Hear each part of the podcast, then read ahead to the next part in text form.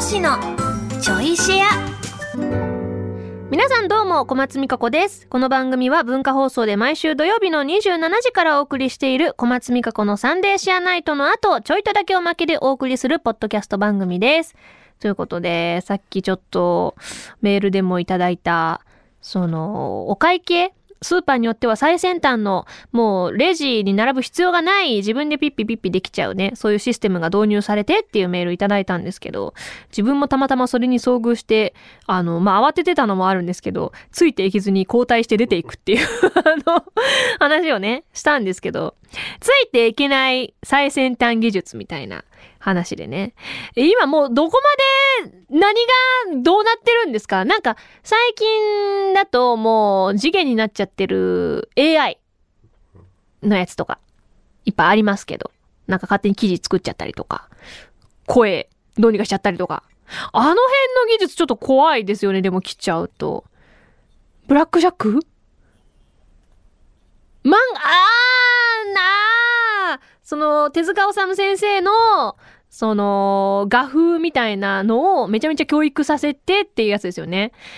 あれだからね、ちょっと前にもその、な、フェイク動画とか作っちゃってみたいなニュースになってましたけど、あれってそんな今、何？一般人がポンと入手してできちゃうやつなんですか？ねその辺もなんか、いつの間にかできて、いつの間にか事件化して、いつの間にか我々が危機に立たされるみたいな感じになっていくと超怖いなって、まあね、そういう整備されないからさ、そういう最先端の技術って。でも、なんかそういうのが今ニュースになってるから知ってるけど、知らないだけでいっぱいね、もうなんかいろいろ自分で作れちゃう技術みたいなのがさ、たくさんできてますもんね。なんだったらもう身近ですけどね、よく、そのガレージバンドとかも Mac とか買ったら無料でついてるじゃないですか。ああいう編集ソフトみたいなやつとか。私あれだって録音の機能しか使えてないですもんね。一瞬、でもそれももう8年ぐらい前かな。8、9年前ぐらいに一回自分であの、作曲とかした時に、楽器の音を入れて、ちょっと編集して、あのー、なんだろう、他の元々入ってるデフォルトの音ちょっとはめてぐらいはしたんですけど、全くなんか、そういう最低限、オブ最低限みたいなことしか、活かせてないです、未だに。未だにテープ取る時だけにしか使ってないですもん。ガレージバンドを。録音するだけ 今、確かにね、オーディション、の自分の声を吹き込んで、えー、提出するんですけど、提出して受かったら、スタジオオーディションって言って、二次審査に進んで、またジャッジされるっていう。で、その、一次審査のことをテープ取るって言うんですけど、テープじゃないな。よう考えたら。最初からテープじゃ、データオーディション、確かにね。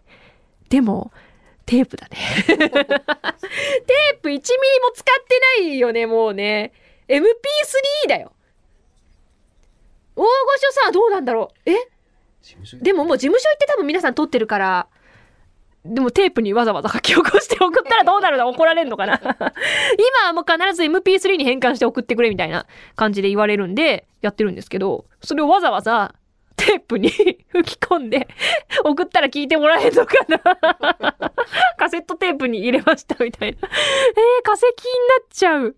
聞いてくれる、多分ね、あの、カセットテープ聞くやつないから誰も聞いてくれないやつだな、これ。で昔はね、でもテープに、あ MD とかの時代もあったのかな？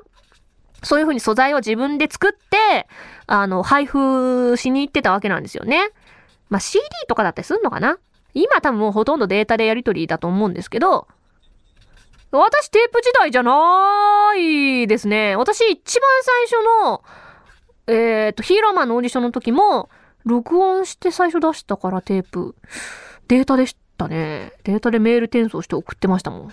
確か。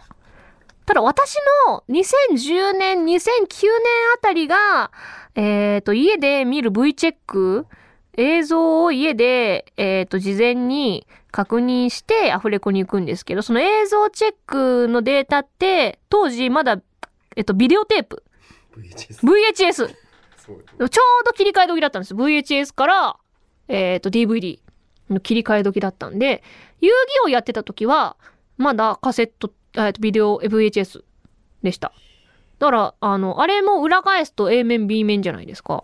だから最初に見てた方で、あ、見終わったなと思ったら前のシリーズのやつが入ってたりとかして、重ねて入って録画されてるんで、そう、裏返すと、あの前のシリーズの何話かが入ってたりとかしましたよ。消えてないから。あれ、裏返せない。あ、巻き戻るのかな？上から撮ってるそう、上から上から重ねてるから、前のデータが見終わったら出てくるんだ。そうだそうだ。見終わって急に違うシーンが始まるみたいなのとかありましたよ。すごい最先端の話から昔の話になってきちゃった。え、昔は番組の写真、あー携帯で撮ると怒られた。あーっていうか、あの、今本当になくなっちゃったんですけど、あのー何あのーなんだ、集合写真とか、このラジオの後の写真とか、まあ、最近はラジオの後の写真は普通ですけど、そのアフレコの、えっ、と、1話の時の全員集合の写真と、最終話の時の全員集合の写真マジで消えた。最近。なくなってきた。ほぼないかも。たま、ほんとごくたまにあるぐらいで。あと、ゲームとかアプリ収録の時も、収録後に大体写真撮ってたんですよ。収録そう収録だけどみんなあの自メイクになっちゃうし画質も良くないからあでチェックもできないんですよだいたい3回ぐらい撮って同じえっ、と SNS で多分掲載してあの撮りましたよっていう宣伝を兼ねた投稿もできるしっていうのであの収録後の写真をマイク前とかで撮るんですけど大体ね収録ブースで撮影用になってないんで暗いんですよ。